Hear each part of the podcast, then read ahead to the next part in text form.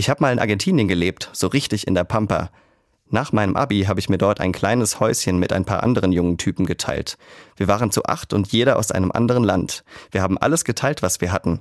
Von den Frühstücksflocken über die Hochbetten bis zur Arbeit und das ganze sechs Monate lang. In der Zeit habe ich so viel gelacht wie nie zuvor. Wir alle gezwungen waren, Spanisch zu sprechen, egal wie furchtbar der Akzent war.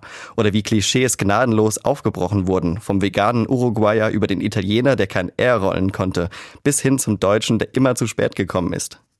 Aber dann gab es natürlich auch die schwierigen Momente, in denen man sich missverstanden hat oder einfach seine Ruhe haben wollte. Deshalb haben wir uns einmal die Woche zusammengesetzt, jeder auf so einem chilligen Gartenstuhl. Ganz entspannt haben wir dann zusammen gebetet.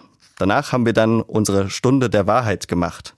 Da hat jeder erstmal jedem gesagt, was nicht rund läuft und was man sich vom anderen wünscht. Man hat da ganz schön sein Fett wegbekommen. Aber dann ist immer die zweite Runde gekommen, die Komplimente waren dran, was jeder am anderen schätzt, was er toll findet.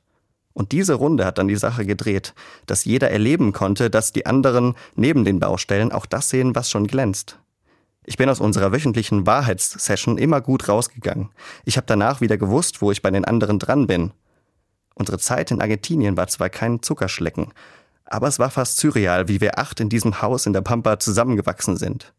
So eine Gemeinschaft ist möglich, wo sich Leute reinen Wein einschenken und sich immer wieder Zeit nehmen. Zeit für Connection.